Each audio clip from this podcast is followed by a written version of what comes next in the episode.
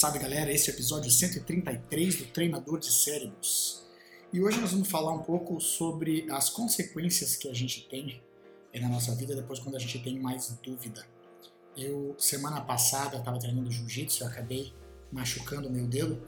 Foi uma lesão, é, no mínimo, interessante, porque eu estava treinando, eu bati a ponta do meu dedo no meu companheiro de treino e a força que do impacto que foi na ponta do dedo se deslocou até a falange média, quer dizer, a metade do meu dedo. É, articulação, essa articulação bem no meio do dedo, ela deslocou para o lado e o dedo foi para cima.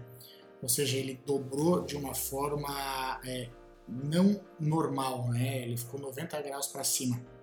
E o fato de ter doído não foi o que me impressionou, foi quando eu olhei para o dedo e vi que tava, o dedo estava em L, na posição errada, vamos assim dizer.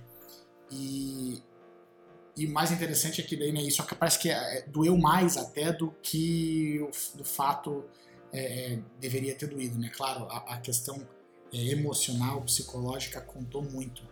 E isso, o, o, que eu achei interessante disso, né, depois de ter colocado o dedo no lugar, é, ter colocado a tala e agora essa semana que eu já estou sem treinar e mais as próximas semanas que eu vou ter que ficar sem treinar jiu-jitsu, é interessante é o fato primeiro de que a gente quando tem uma lesão, seja ela qual for, a gente percebe como é, o nosso corpo também é frágil e como certas coisas que talvez a gente achasse que nunca fosse acontecer com a gente pode acontecer. Né? Eu já tinha visto algumas lesões de articulação em outros atletas e por algum motivo a gente descarta isso na nossa vida, né? E quando acontece a gente passa a questionar, né? É, às vezes até a nossa saúde. É, é, normal isso, não é uma coisa ruim. A gente, quando a gente se percebe é, falível ou quando a gente se percebe é menos poderoso do que a gente acaba achando que é, né? O segundo ponto é como a dúvida aparece, porque eu comecei a me questionar: será que eu vou conseguir treinar? Será que essa lesão vai se tornar crônica? Ou seja, cada vez que eu for treinar, o dedo vai sair do lugar e isso vai deixando a gente mais hesitante, né? É, isso, na verdade, é o que faz a gente pensar no nosso grande vilão, seja para qualquer coisa que a gente faz na nossa vida é, o, a dúvida acaba sendo a grande vilã, porque a gente duvida dos nossos poderes, das nossas forças, a gente duvida às vezes que a gente vai ter o recurso necessário para atingir aquilo que a gente quer, para vencer o jogo, seja o jogo é, esportivo ou seja o jogo da vida, né? Então essa é uma das coisas que é, é interessante a gente pensar a dúvida ela faz com que a gente hesite e faz com que a gente segure o pé.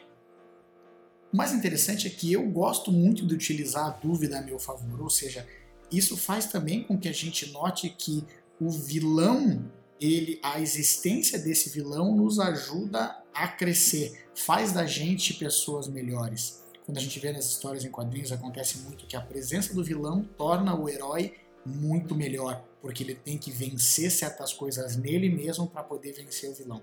E a dúvida, a meu ver, é uma das grandes é, vilãs porque por mais que a gente se prepare, por mais que a gente tenha uma série de coisas, quando a gente começa a duvidar das coisas, quando a gente começa a duvidar da nossa própria capacidade de conseguir as coisas, é a hora que a gente deixa de fazer o necessário, é a hora que a gente deixa de entrar em ação.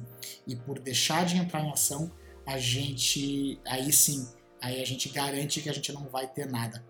Agora, quando a gente admite que nós temos esse obstáculo, esse problema, e que a gente começa a treinar a nossa mente, treinar o nosso corpo, a, é, nos encher de recursos e de poderes né, e de força para vencer a dúvida, aí sim, na hora que mais conta, ela nem vai aparecer.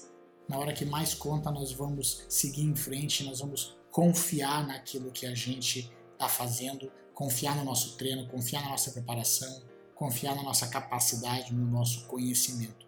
Então, quando a gente pensa a dúvida, como vencer a dúvida, o primeiro passo seria a gente admitir que ela existe e que ela está ali é, e que ela existe, que ela inicialmente ela nos atrapalha, mas como todo vilão das histórias em quadrinhos, ela também pode nos tornar melhor, porque ela vai exigir da gente uma transformação, ela vai exigir da gente uma melhora. Aí a gente consegue crescer, a gente consegue é, melhorar a nossa performance para que a gente possa vencer essas dúvidas. Então é, é importante que a gente note isso para que quando a gente tiver a dúvida na nossa frente, a gente olhe a dúvida como um fator de crescimento e não como um fator que vai impedir a gente de atingir aquilo que a gente quer. Claro, mais uma vez, aplique isso na sua vida. Veja o como você consegue vencer a dúvida e como você vai conseguir é, dar o passo à frente para se melhorar, para ter uma vida melhor, para conquistar aquilo que vocês querem. E claro, descarte aquilo que não faz sentido para você e toque para frente. É, lembrando que você se transforma naquilo que pensa a maior parte do tempo. Transforme os seus pensamentos e você transforma a sua vida. Agora vá lá e faça a diferença no seu mundo. Boa sorte.